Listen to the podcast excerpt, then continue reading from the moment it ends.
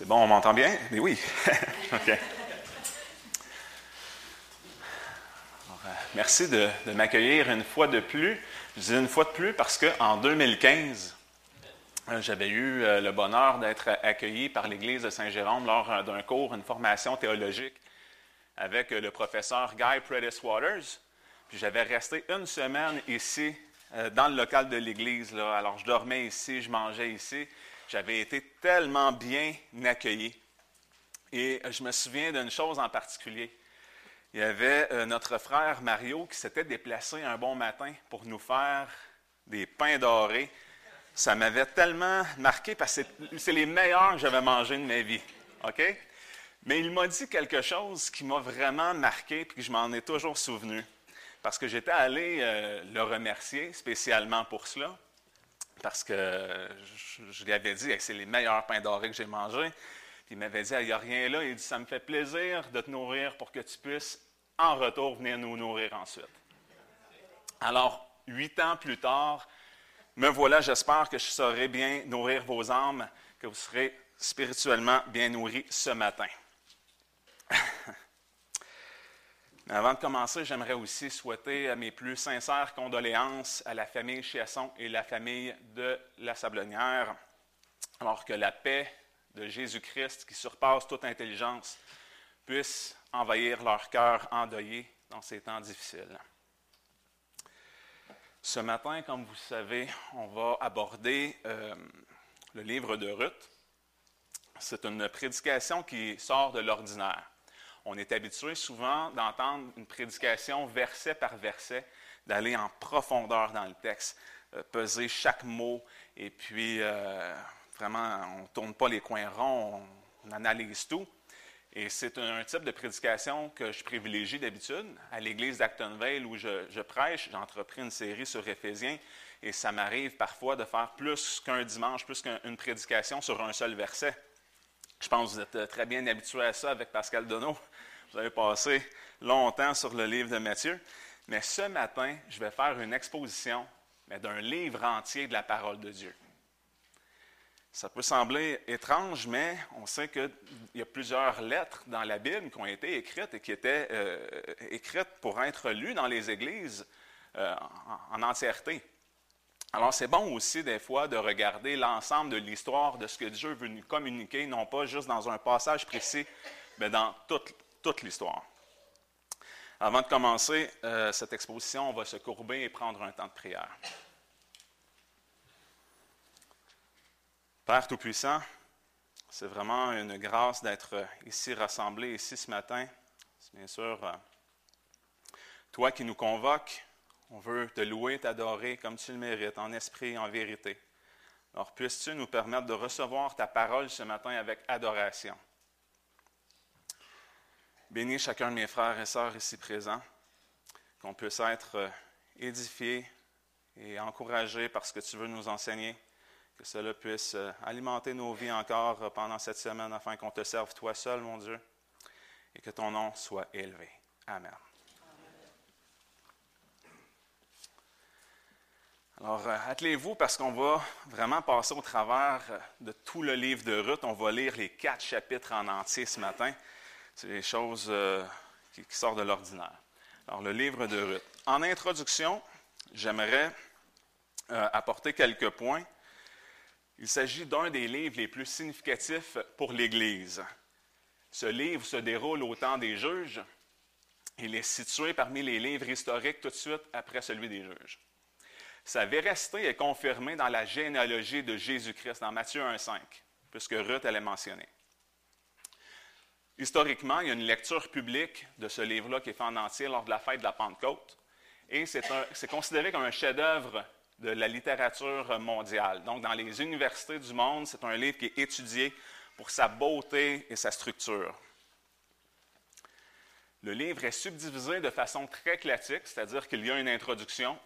ensuite, pour les quatre chapitres, il y a quatre tableaux qui sont séparés d'un intermède.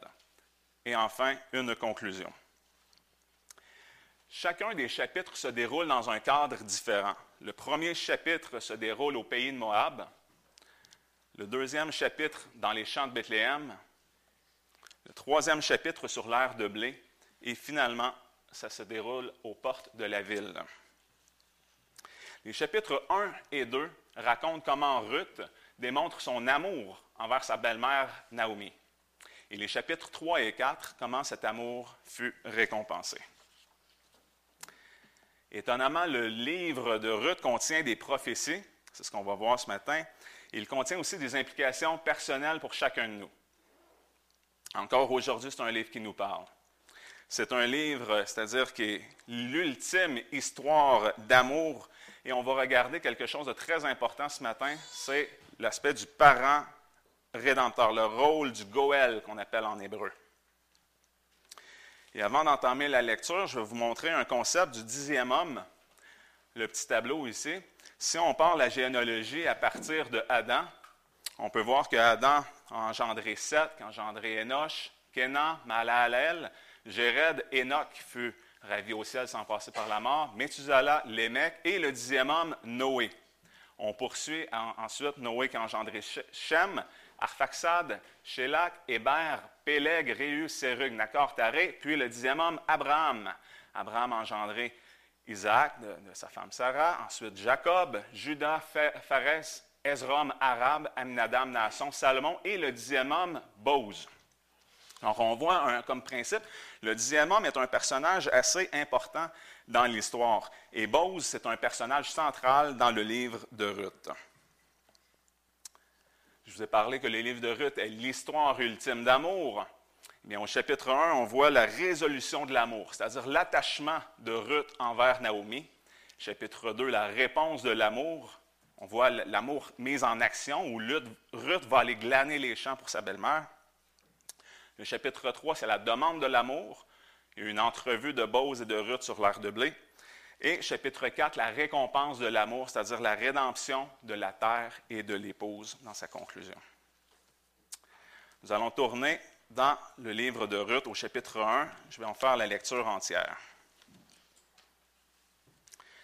Ruth chapitre 1.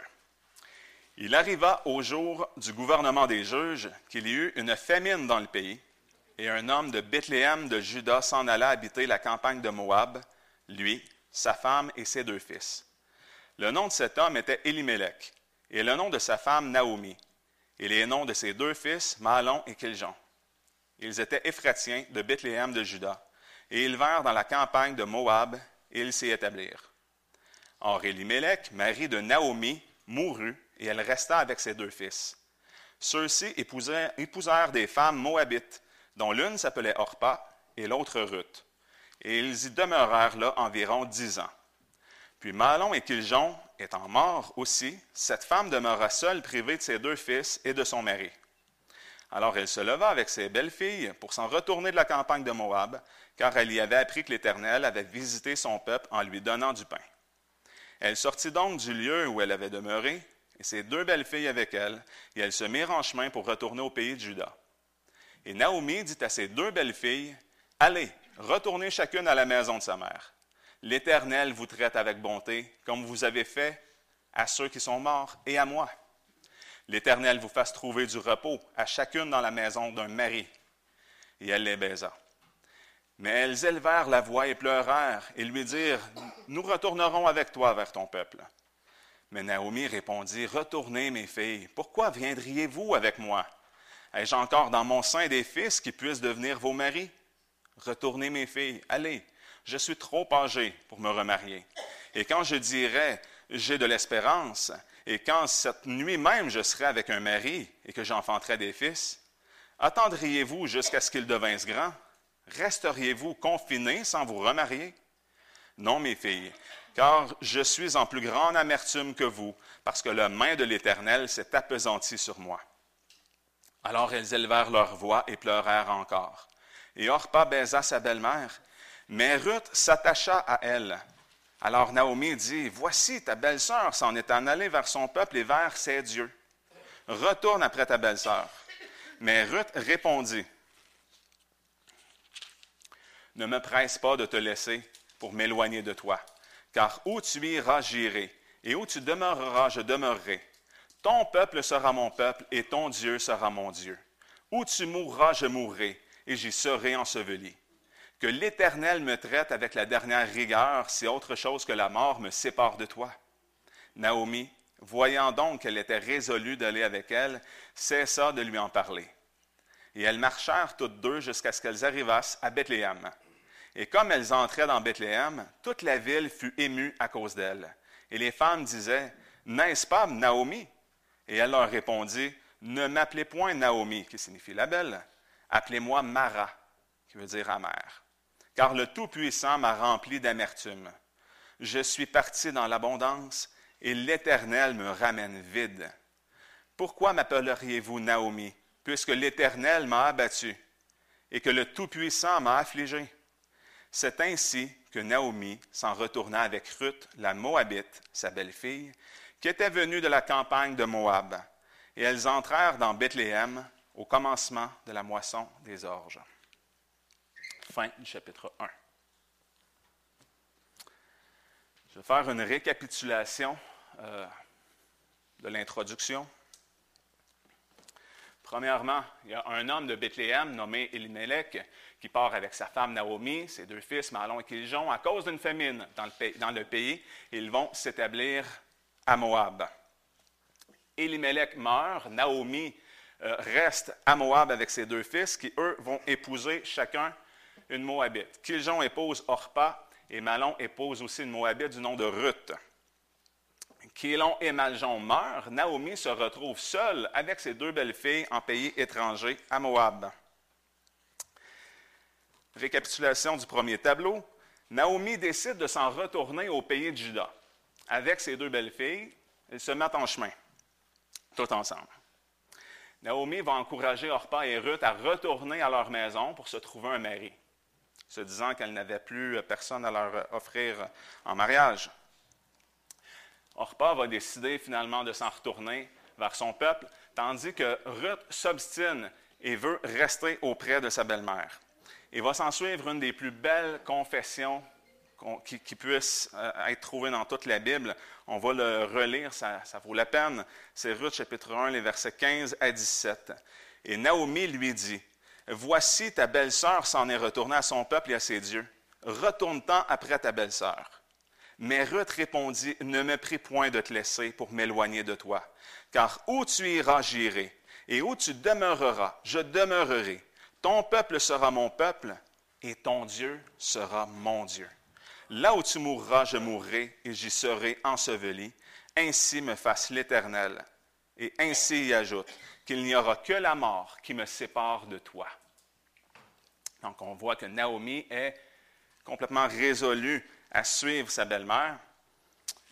Fin du premier tableau. Et le premier intermède, Ruth et Naomi arrivent à Bethléem. Avant de poursuivre le chapitre 2, on va explorer maintenant qu'est-ce que Moab? C'est qui ça, ce peuple-là des Moabites? Pour le saisir, il faut retourner au temps de Sodome et Gomorre. Dans la Genèse, au chapitre 19, il y a l'histoire de Lot avec ses filles. Le contexte, Dieu décide d'envoyer deux anges pour visiter les villes de Sodome et Gomorre, pour voir si, c'est euh, aussi pire, parce que là, il, a résolu de, les détruire. Et lorsque les deux anges arrivent, ils sont hébergés chez un homme qui s'appelle Lot, qui est le neveu d'Abraham. Et euh, à ce moment-là, les habitants de la ville vont encercler la maison de Lot en disant Fais sortir ces deux hommes-là afin que nous les connaissions, au sens biblique du terme. On sait d'après le contexte qu'ils voulaient abuser d'eux. Alors là, les, deux hommes vont frapper d'aveuglement tous les habitants qui encerclaient leur maison et ils vont dire à Lot Rassemble tous les, membres de ta famille, il faut sortir au plus vite parce que Dieu va détruire les villes de Sodome et Gomorre. Lorsque Lot demande à ses gendres de le suivre, il croit qu'ils se moquent de lui, il ne le croit pas. Alors, c'est rendu que c'est les hommes, les deux anges qui saisissent la femme de Lot, ses filles, tout ça, et qui, partent. qui leur dit Allez vous réfugier dans la montagne, parce que Dieu va détruire la ville dès que vous aurez quitté. Et c'est là que Lot va demander, euh, va intercéder pour dire Non, je ne veux pas aller vivre à la montagne, j'irai dans une petite ville, dans Tsoar. Tsoar, ce qui veut dire petite. Il va leur accorder cela. Ils vont quitter avec cette euh, mise en garde bien précise, ne regardez pas derrière vous, Dieu va tout détruire, allez droit devant, vous réfugiez à Tsoar. Mais la femme de Lot, malheureusement, va se retourner et l'espace d'un instant, elle devint une statue de sel. Alors c'est ainsi que Lot devient veuf. Et on sait que les filles de Lot étaient, seules. Lot a perdu le reste de sa famille, ses gendres qui sont restés à Sodome et Gomorre, qui ont été détruits. Et là, Lot prend peur de rester à Tsoar et il décide de retourner initialement où c'était prévu dans la montagne. Il va s'établir dans une caverne avec ses deux filles. Et les deux filles de Lot, raisonnant qu'il n'y a aucun homme qui va aller vers eux dans, une caverne dans les montagnes, décident d'élaborer un stratagème. Donc l'aîné va instruire la plus jeune, on va faire boire du vin à notre père, on va l'enivrer. Et la plus vieille, l'aînée, couché avec son père. Le lendemain, ils ont recommencé le même manège. Et c'est la plus jeune, une fois après avoir enivré Lot, Lot s'est dit qu'il était tellement enivré qu'il ne savait même plus euh, qu'est-ce qui se passait du, lever, euh, du coucher jusqu'au réveil. Elle a couché aussi avec son père et les deux sont tombés enceintes. L'aîné a accouché euh, d'un garçon qui s'appelle Moab qui, euh, qui veut dire euh, euh, issu d'un père. Et la plus jeune a enfanté Ben-Ami, qui veut dire fils de mon peuple. Ben-Ami qui est le, le, père de tous les Ammonites. Et Moab qui est le père de tous les Moabites. Les Moabites et les Ammonites, historiquement, ce fut deux nations ennemies d'Israël, du peuple de Dieu. Alors on peut comprendre euh, dans ces circonstances-là, sachant que Moab et Ben-Ami, les Ammonites et les Moabites, sont issus d'une histoire sordide, incestueuse, on peut comprendre le dédain aussi des Israélites envers ce peuple-là. Et là, Naomi retourne à Bethléem avec Ruth, qui est une Moabite. On va lire le chapitre 2.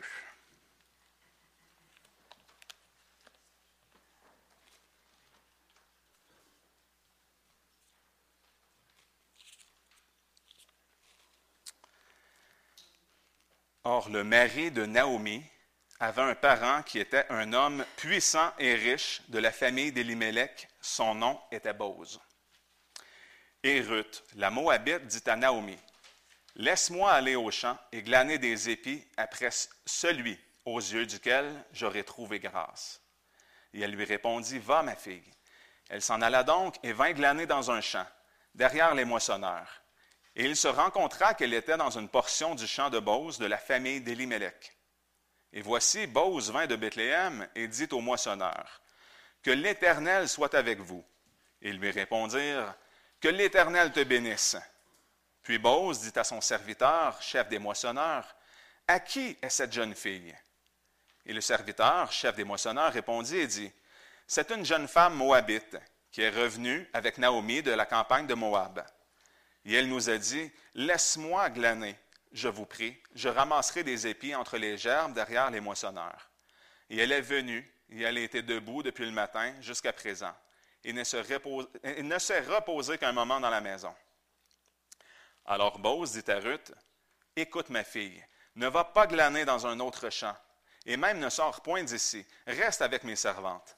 Regarde le champ où l'on moissonnera, et va après elle. Voici, j'ai défendu à mes serviteurs de te toucher. Et si tu as soif, tu iras boire à la cruche de ce que les serviteurs auront puisé. Alors elle se jeta sur sa face, se prosterna contre terre et lui dit, Comment ai-je trouvé grâce à tes yeux que tu, ne me, que tu me reconnaisses, moi qui suis étrangère? Bose répondit et lui dit, Tout ce que tu as fait à ta belle-mère depuis la mort de ton mari m'a été entièrement rapporté. Comment tu as laissé ton père et ta mère et le pays de ta naissance, et comment tu es venu vers un peuple que tu ne connaissais point hier ni avant? Que l'Éternel te rende ce que tu as fait, et que ta récompense soit entière de la part de l'Éternel, le Dieu d'Israël, sous les ailes duquel tu es venu te réfugier. Et elle dit, Mon Seigneur, je trouve grâce à tes yeux, car tu m'as consolé et tu as parlé selon le cœur de ta servante. Bien que je ne sois pas, moi, comme l'une de tes servantes. Bose lui dit encore, Au temps du repas, approche-toi d'ici, et mange du pain, et trempe ton morceau dans le vinaigre. Elle s'assit donc à côté des moissonneurs, et il lui donna du grain rôti, et elle en mangea, et fut rassasiée, et elle en garda un reste. Puis elle se leva pour glaner, et Bose donna cet ordre à ses serviteurs. Qu'elle glane même entre les gerbes, et ne lui faites point de honte. Et même vous tirerez pour elle des gerbes, quelques épis que vous lui laisserez glaner, et vous ne la gronderez point. Elle glana donc dans le champ jusqu'au soir, et elle bâtit ce qu'elle avait recueilli. Il y en eut environ un épha d'orge. Et elle l'emporta et rentra à la ville. Et sa belle-mère vit ce qu'elle avait glané. Elle sortit aussi ce qu'elle avait gardé de reste, après avoir été rassasiée, et elle le lui donna. Pardonnez-moi, beaucoup de lecture.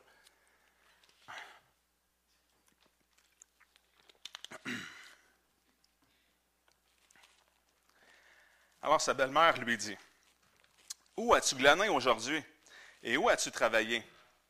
Béni soit celui qui t'a reconnu. Et elle raconta à sa belle-mère chez qui elle avait travaillé et lui dit, L'homme chez qui j'ai travaillé aujourd'hui s'appelle Bose. Et Naomi dit à sa belle-fille, Qu'il soit béni de l'Éternel, puisqu'il a la même bonté pour les vivants qu'il avait eue pour les morts. Et Naomi lui dit, Cet homme est notre parent, et de ceux qui ont sur nous le droit de rachat. Alors Ruth, la Moabite, ajouta, Il m'a dit aussi, Reste avec mes serviteurs jusqu'à ce qu'ils aient achevé toute ma moisson. Et Naomi dit à Ruth, sa belle-fille, Ma fille, il est bon que tu sortes avec ses servantes et qu'on ne te rencontre pas dans un autre champ. Elle s'attacha donc aux servantes de Bose pour glaner jusqu'à la fin de la moisson des orges et de la moisson des froment, et elle demeurait avec sa belle-mère. Fin du chapitre 2. Avant de récapituler, on va regarder euh, une chose assez importante qui est la loi du glanage en Israël. Ça se retrouve dans Deutéronome 24, 19. Il dit Quand tu feras ta moisson dans ton champ et que tu y auras oublié une poignée d'épis, tu ne retourneras point pour la prendre. Elle sera pour l'étranger, pour l'orphelin et pour la veuve, afin que l'Éternel ton Dieu te bénisse dans toutes les œuvres de tes mains. Alors, c'était ainsi que lorsqu'il y avait le temps des récoltes, les serviteurs passaient, ils ramassaient une première fois, et tout ce qu'ils avaient oublié, ils n'avaient pas le droit de retourner en arrière pour repasser une deuxième fois. Dieu avait prévu cela, c'était pour nourrir les veuves, les orphelins, les étrangers. On voit encore un passage similaire dans Lévitique 19, versets 9 à 10. Et quand vous ferez la moisson dans votre pays, tu n'achèveras point de moissonner le bout de ton champ, et tu ne ramasseras point la glanure de ta moisson. Tu ne grappilleras point ta vigne, et tu n'en recueilleras pas les grains tombés, tu les laisseras aux pauvres et à l'étranger. Je, suis l'Éternel, votre Dieu. Et là, dans ce qu'on a lu, on a vu euh, que Bose va même instruire ses serviteurs de faire exprès de laisser euh, un peu plus de, nourriture, un peu plus euh, d'épis pour Ruth. On va voir la récapitulation du deuxième tableau. Ruth va dire à Naomi, Laisse-moi aller au champ et glaner des épis auprès de celui duquel j'ai trouvé grâce. Ruth s'adonne à glaner dans un champ d'un homme qui est riche et puissant, qui est de la famille d'Elimelech, c'est-à-dire le défunt mari de Naomi. Bose remarque Ruth et s'interroge auprès de son chef moissonneur à propos d'elle. Et Bose va reconnaître le travail de Ruth et va lui offrir de glaner dans son champ et de demeurer avec ses servantes. On relire ce passage. Bose répondit et lui dit Tout ce que tu as fait à ta belle-mère, depuis la mort de ton mari, m'a été entièrement rapporté. Comment tu as laissé ton père et ta mère et le pays de ta naissance, et comment tu es venu vers un peuple que tu ne connaissais point hier, ni avant? Que l'Éternel te rende ce que tu as fait, et que ta récompense soit entière de la part de l'Éternel, le Dieu d'Israël, sous les ailes duquel tu es venu te réfugier. Boz va aussi offrir de l'eau et du pain et il va protéger Ruth. Deuxième intermède, Ruth va ensuite informer Naomi de sa rencontre avec Bose, qui est un proche parent. Naomi va informer Ruth que Bose est un de ceux qui a droit de rachat sur eux. Et Ruth va demeurer avec les servantes de Bose jusqu'à la fin de la moisson, selon les instructions de sa belle-mère. Autre concept très important à comprendre pour bien saisir le livre de Ruth, c'est le concept du parent rédempteur. Donc, ça, implique deux choses. Il y a la loi de la rédemption qui concerne la terre, et il y a aussi la loi de mariage lévira pour l'épouse. Lévitique 25, 24, 25. Dans tout le pays que vous posséderez, vous accorderez le droit de rachat pour la terre.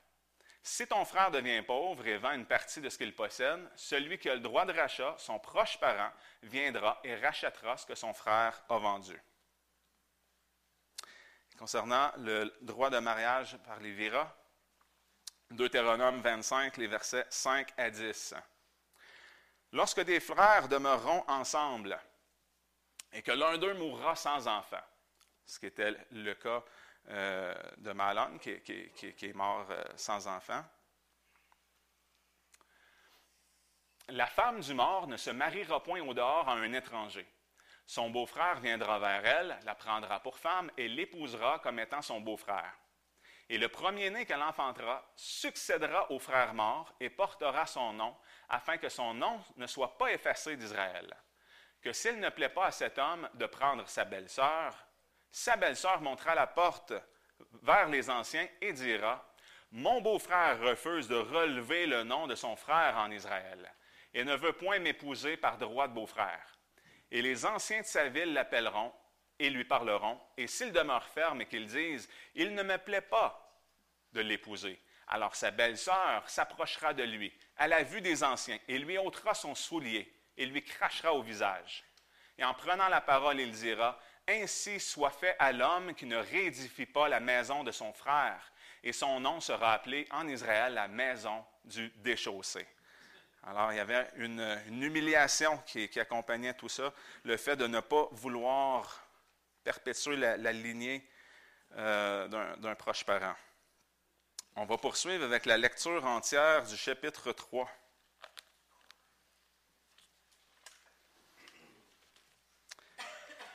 Et Naomi, sa belle-mère, lui dit, Ma fille, ne te chercherai-je pas un asile afin que tu sois heureuse? Et maintenant, Bose, avec les servantes de qui tu as été, n'est-il pas notre parent? Voici, il vannera cette nuit les orges qui sont dans son air.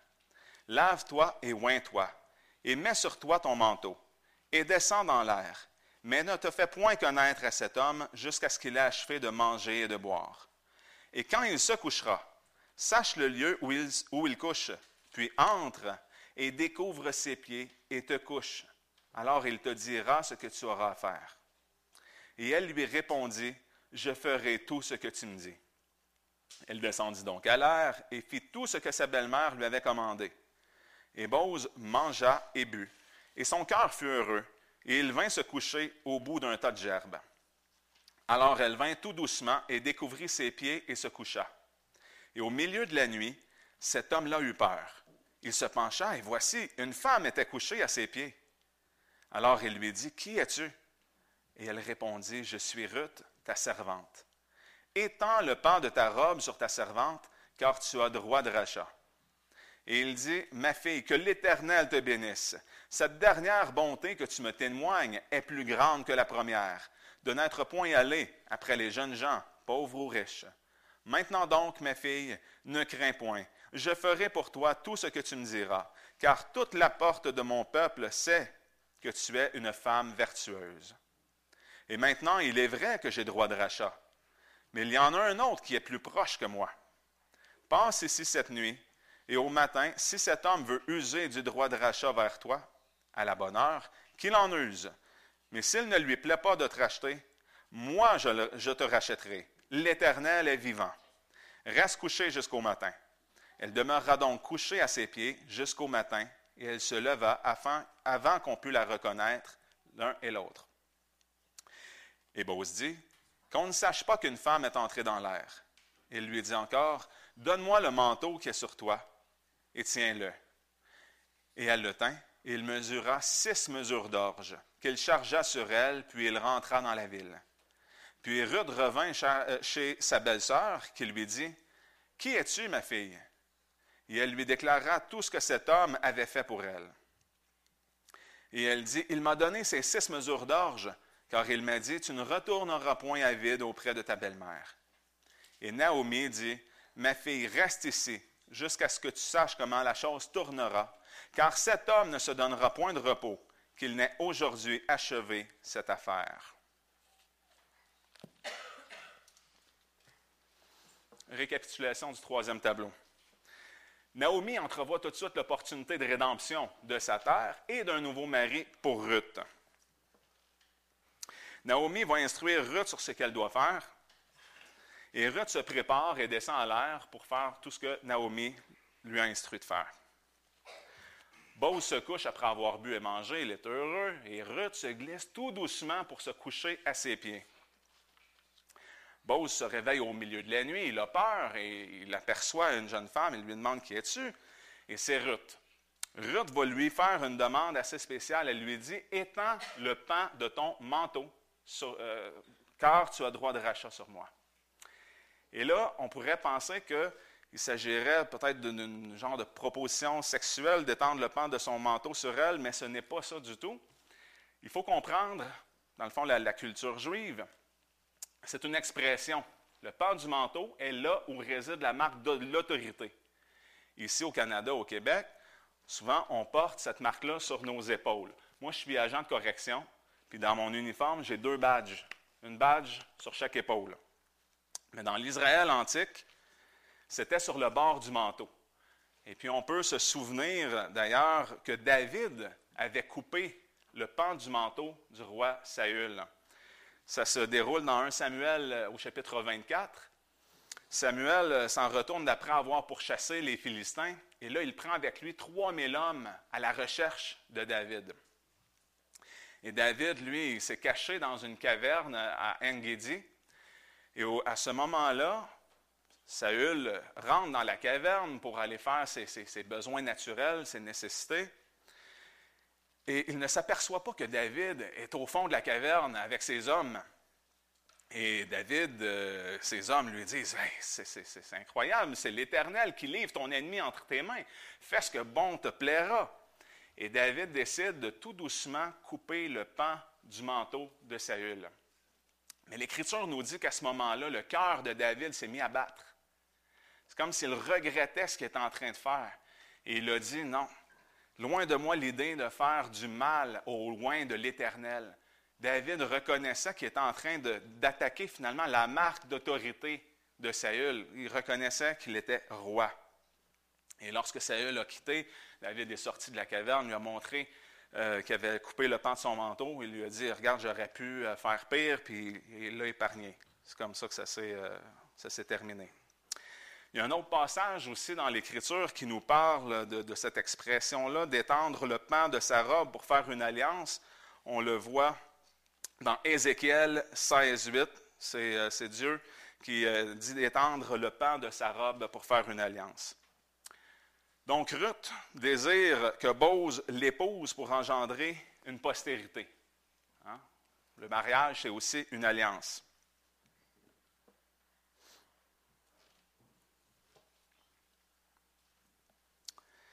Bose est flatté et désire exercer son droit de rachat, mais il réalise qu'il y a un plus proche parent que lui qui peut, qui peut le faire avant. Fin du troisième tableau. L'intermède retourne auprès de Naomi avec six mesures d'orge. Les, les six mesures d'orge peuvent être interprétées comme un code par Naomi. Parce que sa réaction fut immédiate. Elle a dit cet homme-là ne se donnera point de repos avant d'avoir achevé toute cette affaire. Six, on voit que c'est le, chiffre qui représente souvent le travail. On se souvient du quatrième commandement, tu travailleras six jours et le septième jour tu te reposeras. Dieu a tout créé en six jours, il s'est reposé le septième jour. Le sept dans la Bible, c'est souvent un chiffre de complétion, euh, de, de perfection. Mais le six, c'est qu'on voit que non, il reste du travail à faire, il ne se reposera pas. C'est comme ça que Naomi interprète. Et on va pouvoir faire maintenant la lecture entière du dernier chapitre, le chapitre 4. Bose monta donc à la porte de la ville et s'y assit. Et voici celui qui avait le droit de rachat, dont Bose avait parlé, vint à passer, et Bose lui dit, Toi, un tel, détourne-toi et assis-toi ici. Petite parenthèse, on se souvient dans la, loi, ça dit qu'un tel homme qui refuserait d'exercer le droit de rachat sur un proche parent serait appelé le déchaussé. Mais vous, vous remarquerez dans tout le chapitre et dans tout le reste de la Bible, le nom de cet homme-là, du proche parent qui est interpellé par Bose ici, n'est jamais mentionné nulle part. Alors quand il l'interpelle, il dit Toi, un tel. Je continue. Et il se détourna et s'assit. Alors il prit dix hommes d'entre les anciens de la ville, et il leur dit Asseyez-vous ici. Et ils s'assirent. Puis il dit à celui qui avait le droit de rachat Naomi, qui est revenue du pays de Moab, a vendu la portion d'un champ qui appartenait à Élimélec, notre frère. Et j'ai dit, je veux t'en informer et te dire, acquiert-la en présence des habitants et des anciens de mon peuple. Si tu veux la racheter, rachète-la. Et si tu ne veux pas la racheter, déclare-le-moi, mais que je le sache, car il n'y en a point d'autre avant toi qui ait le droit de rachat. Et je l'ai après toi. Il répondit, je rachèterai. Alors Bose dit, au jour que tu acquerras le champ de la main de Naomi et de Ruth, la Moabite, femme du défunt, tu acquerras aussi Ruth pour conserver le nom du défunt dans son héritage. Et celui qui avait le droit de rachat dit, Je ne saurais racheter, de peur que je ne perde mon héritage. Toi, prends pour toi mon droit de rachat, car je ne puis pas racheter. Or, autrefois en Israël, en cas de rachat et de subrogation, pour confirmer la chose, l'homme ôtait son soulier et le donnait à son parent. Cela servait de témoignage en Israël. Celui qui avait le droit de rachat dit donc à Bose, acquiert-le pour toi, et il ôta son soulier. Alors Bose dit aux anciens et à tout le peuple, Vous êtes aujourd'hui témoins que j'ai acquis de la main de Naomi tout ce qui appartenait à Elimelech et tout ce qui était à Kiljan et à Malon et que je me suis aussi acquis pour femme Ruth, la Moabite, femme de Malon, pour conserver le nom du défunt dans son héritage, afin que le nom du défunt ne soit point retranché d'entre ses frères et de la porte de sa ville. Vous en êtes témoins aujourd'hui. Et tout le peuple qui était à la porte et les anciens dirent, Nous en sommes témoins. L'Éternel rende la femme qui entre en ta maison semblable à Rachel et à Léa, qui toutes deux ont bâti la maison d'Israël. Autre petite parenthèse, on sait bien que Rachel et Léa, ce ne sont pas eux qui ont enfanté directement les douze tribus, mais les douze tribus leur sont attribuées. Euh, Léa avait eu les quatre premiers euh, fils de Jacob, dont le nom avait été changé pour Israël. On sait que Ruben, euh, Ruben Lévi et Judas était né de Léa. Mais Rachel, voyant qu'elle était stérile, avait donné sa servante à Jacob. Et euh, elle avait dit, comme ça, je pourrais avoir des enfants d'elle. Et Dan et Nephtali étaient nés. Ensuite, Léa avait voulu faire la même chose. Gad et Asser sont nés. Ensuite, Léa a recommencé à avoir des enfants, Issachar, Zabulon. Et finalement, Dieu a permis à Rachel euh, d'être féconde et elle a enfanté Joseph et Benjamin pour faire les douze tribus d'Israël. Alors, c'est dit ici dans cette bénédiction-là euh, que Rachel et, Léa, qui toutes deux ont bâti la maison d'Israël. Montre ta force en Éphrate et fais-toi un nom dans Bethléem. Que la postérité que l'Éternel te donnera par cette jeune femme rende ta maison semblable à la maison de Pharetz que Tamar enfanta à Judas. Ainsi Bose prit Ruth, et elle fut sa femme. Il alla vers elle, et l'Éternel lui fit la grâce de concevoir, et elle enfanta un fils. Et les femmes dirent à Naomi, Béni soit l'Éternel, qui ne t'a pas laissé manquer aujourd'hui d'un homme qui eut droit de rachat.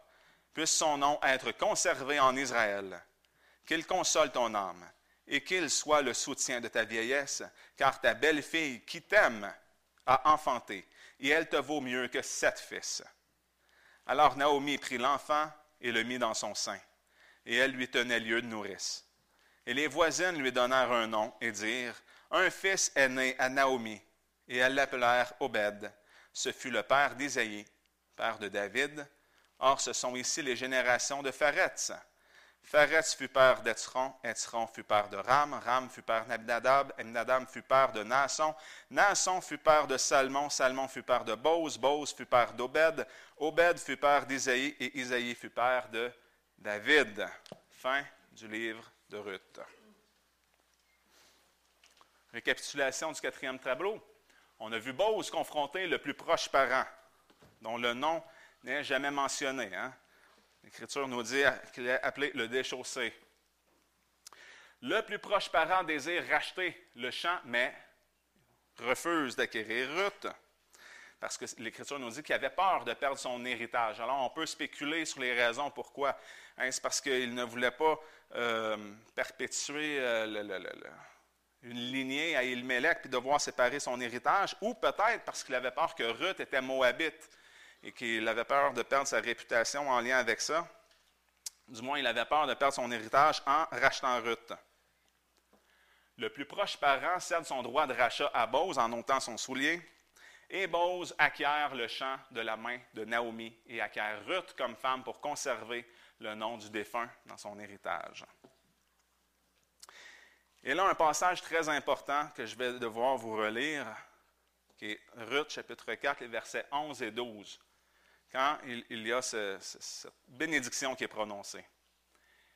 Et tout le peuple qui était à la porte et les anciens dirent, Nous en sommes témoins.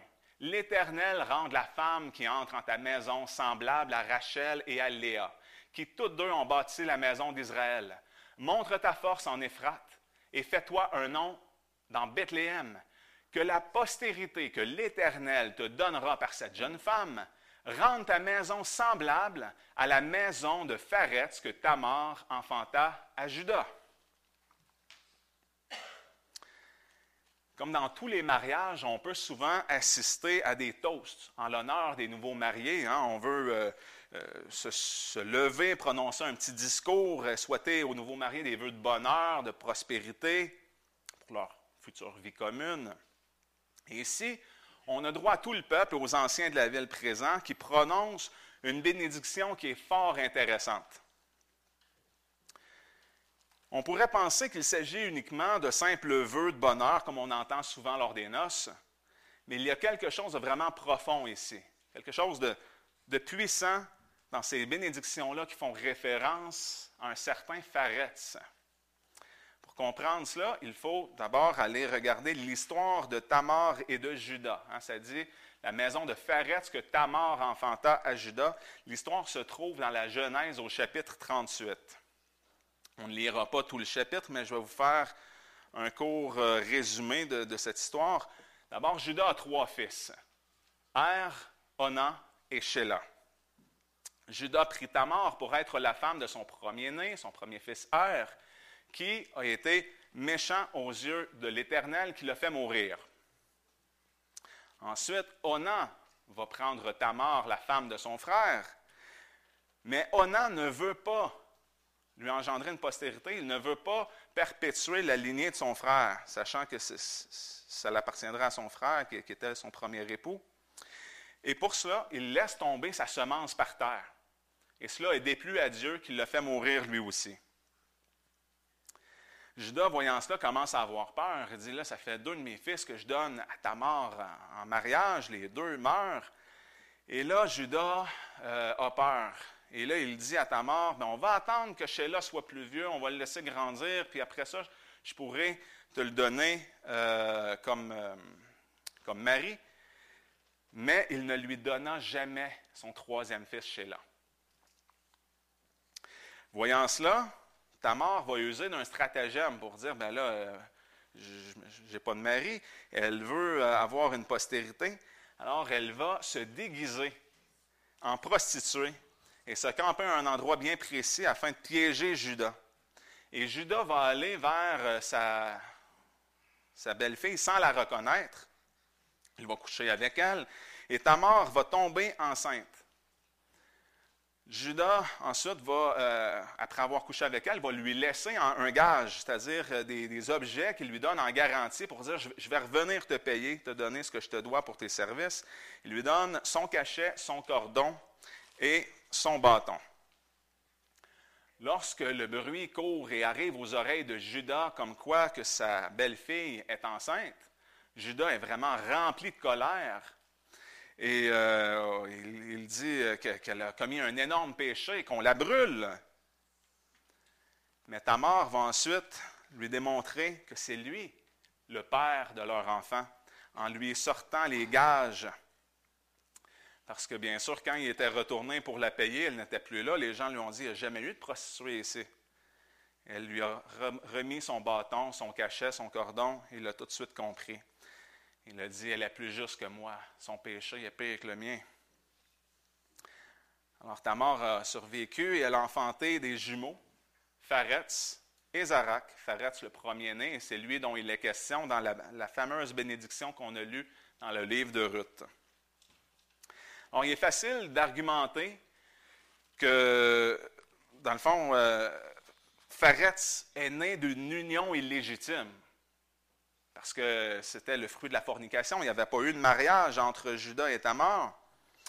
Et même que Judas avait réagi férocement en demandant que sa belle-fille qui s'était prostituée, qu'elle soit brûlée. lorsqu'il avait appris qu'elle était tombée enceinte, la loi dans Deutéronome nous dit il n'y aura aucune prostituée parmi les filles d'Israël, il n'y aura aucun prostitué parmi les fils d'Israël. Autre passage en Lévitique 18, Tu ne découvriras point la nudité de ta belle-fille. C'est la femme de ton fils, tu ne découvriras point sa nudité. Même si dans la loi, dans Lévitique, qui est arrivée plus tard après les événements de, de Judas, qu'on retrouve dans la Genèse, Genèse 38, l'Écriture nous mentionne que Judas craignait d'être méprisé car la fornication était considérée comme une mauvaise action honteuse même parmi les païens. Judas était conscient qu'il y avait du péché de part et d'autre. Lorsque Judas reconnut les objets qu'il avait laissés en gage à ta mort, il la déclara plus juste que lui. On le voit dans Genèse 38, 26. Alors Judas les reconnut, c'est-à-dire reconnu ses objets, et dit Elle est plus juste que moi, parce que je ne l'ai point donné à Sheila, mon fils, et il ne l'a connue plus. Alors, il n'a plus couché avec elle. Maintenant, regardons ce que dit la parole de Dieu au sujet de l'enfant né d'une union illégitime. ça dans Deutéronome 23, 2. Le bâtard n'entrera point dans l'assemblée de l'Éternel, même sa dixième génération n'entrera point dans l'assemblée de l'Éternel. Regardons maintenant à partir de Faretz, qui, euh, par définition, un bâtard, c'est euh, un enfant né d'une union hors mariage. Alors, on commence avec Faretz, qui enfanterait Ezrom, ensuite Aram, Aram engendré Aminadab, Aminadab enchanté Nasson, s'en est suivi avec Salmon, Bose, le fameux Bose dans, dans l'histoire de Ruth qu'on vient de lire, dont la mère, je dois mentionner, était Rahab, Rahab la prostituée qui avait caché, abrité les espions de Jéricho. Ils ont eu Obed, Obed qui engendra Jessé, dont le nom est aussi mentionné être Isaïe. Et Jessé engendra en dixième David. Le bâtard n'entrera point dans l'assemblée de l'Éternel, même sa dixième génération n'entrera point dans l'assemblée de l'Éternel. Qu'est-ce que ça me dit, moi, quand je vois ça? On voit David, qui est devenu roi sur tout Israël, le dixième homme. Là où la loi ne peut pas, la grâce le peut. C'est la même chose pour nous. Il n'y a rien de souillé qui va entrer dans la présence de Dieu, nous déclarent les Saintes Écritures. Rien de souillé ne peut entrer en présence de Dieu. Dieu est trop pur, il est trois fois saint. Mais nous, pourtant, qui sommes pécheurs, allons entrer dans la présence du royaume céleste pour l'éternité. Et nous pourrons vivre dans la présence glorieuse de Dieu pour l'éternité. Pourquoi? Tout est grâce. Tout est grâce qui se trouve en Jésus-Christ. Jésus-Christ est la clé de tout. De la même manière, Jésus-Christ est la clé de toute cette généalogie. On va regarder maintenant une analyse typologique de l'histoire qu'on a regardée ce matin. On a vu le Goël, le parent rédempteur. Il y a quatre, quatre choses qu'il faut pour être un parent rédempteur. Premièrement, il faut être un proche parent. Deuxièmement, il faut avoir la capacité de racheter. Il faut aussi en avoir la volonté. Et il faut remplir toutes les obligations. On avait vu le premier qui voulait juste racheter la terre, ça ne fonctionne pas ainsi, il devait acquérir la femme qui vient avec, remplir toutes les obligations. Dans le livre de Ruth, on voit que Bose est le proche parent rédempteur et le seigneur de la moisson. Ça peut être un type, bien sûr, de Jésus-Christ qui est notre Rédempteur et notre Seigneur. Naomi peut équivaloir, typologiquement parlant, à Israël. Et Ruth, qui est l'épouse qui, vient d'une nation euh, païenne, les gentils, peut équivaloir à l'Église. Alors, on va garder en tête cette analyse typologique-là, et puis je vais euh, vous montrer quelques points forts à retenir, quelques observations intéressantes. Pour que Ruth rencontre Naomi, Naomi a dû être exilée de son pays. Ruth ne remplace pas Naomi, mais elle permet de continuer la lignée. De la même manière, l'Église ne remplace pas Israël. On sait que ce n'est pas une théologie de remplacement. L'Église est la, continuité de l'Israël spirituel. N'oubliez pas qu'il y a un seul peuple de Dieu. Le mur de séparation est enlevé. Il y a un seul corps. Ruth apprend les manières de Bose par l'entremise de Naomi. On sait que les oracles de l'Éternel ont été confiés aux Juifs d'abord.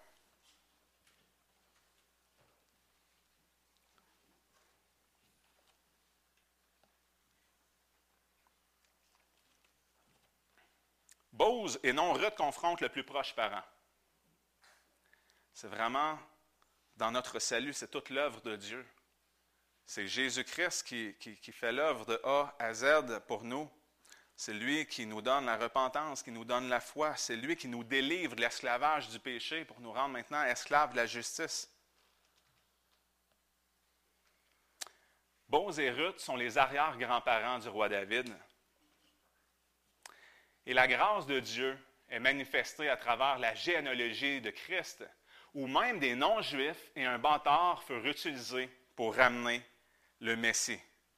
Alors on voit grâce par-dessus grâce, par-dessus grâce, par-dessus grâce, à travers, à travers l'histoire entière. Et là, je parle de l'histoire avec un grand H, parce que c'est l'histoire de Dieu qui a sa grâce pour nous apporter le Sauveur promis dès Genèse 3.15 à la chute. Souvenons-nous du proto-évangile, la postérité de la femme qui devait écraser la tête du serpent, du diable. Et Jésus a vaincu le monde. Il a vaincu Satan. On sait qu'il y a eu tant d'embûches dans l'histoire, mais par sa grâce, Dieu a toujours préservé cette lignée-là, la postérité de la femme qui s'est ensuite raffinée avec Abraham, un peuple choisi par Dieu. Abraham dont la femme était stérile, Sarah, mais qui même dans, ses vieux jours a pu enfanter un fils, Isaac, qui lui ensuite a eu Jacob, le, supplanteur, qui avait même acquis le droit d'aînesse de son, frère, de et qui, par la ruse, avait réussi à obtenir la bénédiction et qui avait poursuivi la, lignée, il avait eu douze fils, douze tribus. C'est par la tribu de Judas qu'ensuite est venu le roi David. Et même pour préserver cette lignée-là, la lignée de Judas, Dieu avait même utilisé en quelque sorte le, péché des frères de Joseph qui l'avaient vendu comme esclave en Égypte. Puis Joseph le dit, vous avez pensé à mal, mais Dieu, lui, il y avait un plus grand bien derrière ça. Il savait, il y avait une, une famine qui s'abattait sur le pays. Il a utilisé Joseph qui a pu euh, permettre euh, au peuple, à s'aligner aussi, de survivre à travers la famine. Et du roi David, bien sûr, on le sait, est venu le roi des rois, notre Seigneur Jésus-Christ, dont le règne ne prendra jamais fin. En remarque finale, chers frères et sœurs, on a vu que l'histoire de Ruth est une très belle histoire d'amour.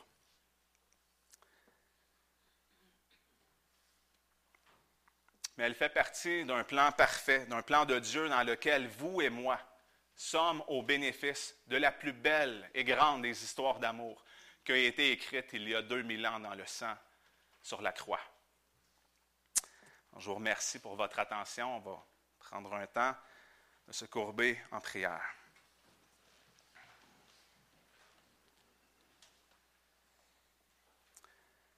Ô très cher Père, toi qui es Dieu souverain de toute éternité. Ton plan est parfait. Que ta grâce est bonne à redécouvrir, Seigneur, à contempler. Ton amour est infini et inconditionnel envers nous. En dépit de toutes nos fautes, tous nos péchés, tu n'as jamais cessé de nous aimer. Et si nous t'aimons, si nous sommes ici ce matin pour t'adorer, c'est parce que tu nous as aimés le premier. Oh, que ta fidélité et ta bonté est grande, Seigneur. Toi seul juste, tu nous as donné ton Fils unique Jésus-Christ qui n'a jamais péché, qui est mort à la croix pour nous qui étions ennemis, rebelles, des impies.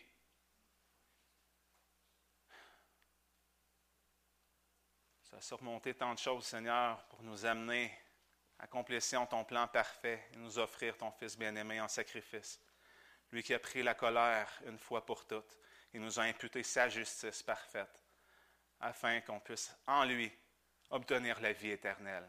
Et nous te serons à jamais reconnaissants pour cela, Seigneur.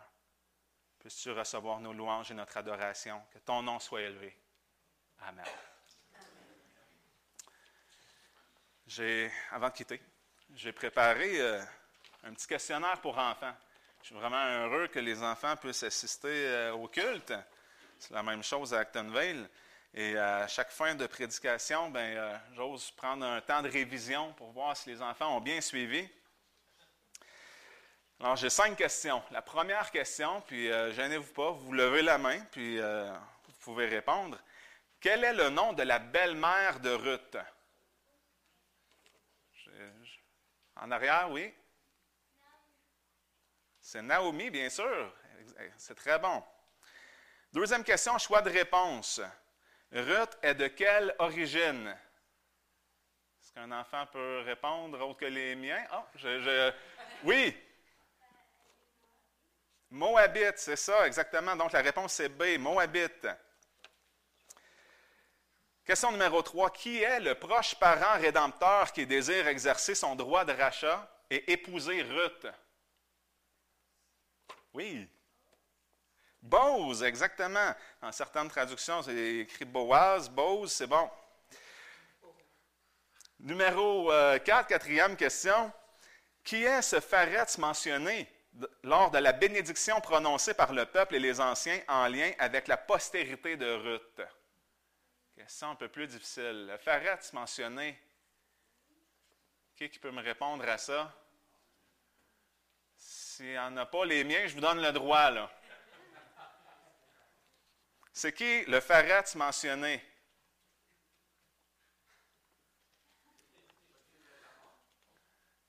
C'est ça, c'est le fils de Judas et de Tamar. Le fils de Judas et de Tamar. Né d'une union euh, illicite. Et finalement, la cinquième question, qui selon moi est la plus importante. Tout comme Ruth et Naomi qui avaient besoin d'un parent rédempteur, nous avons aussi besoin d'un rédempteur pour être sauvés. Qui est notre rédempteur? Oui, Jésus-Christ. Amen. Gloire à Dieu. Merci beaucoup pour votre attention, tout le monde. Ça a été une joie d'être euh, parmi vous.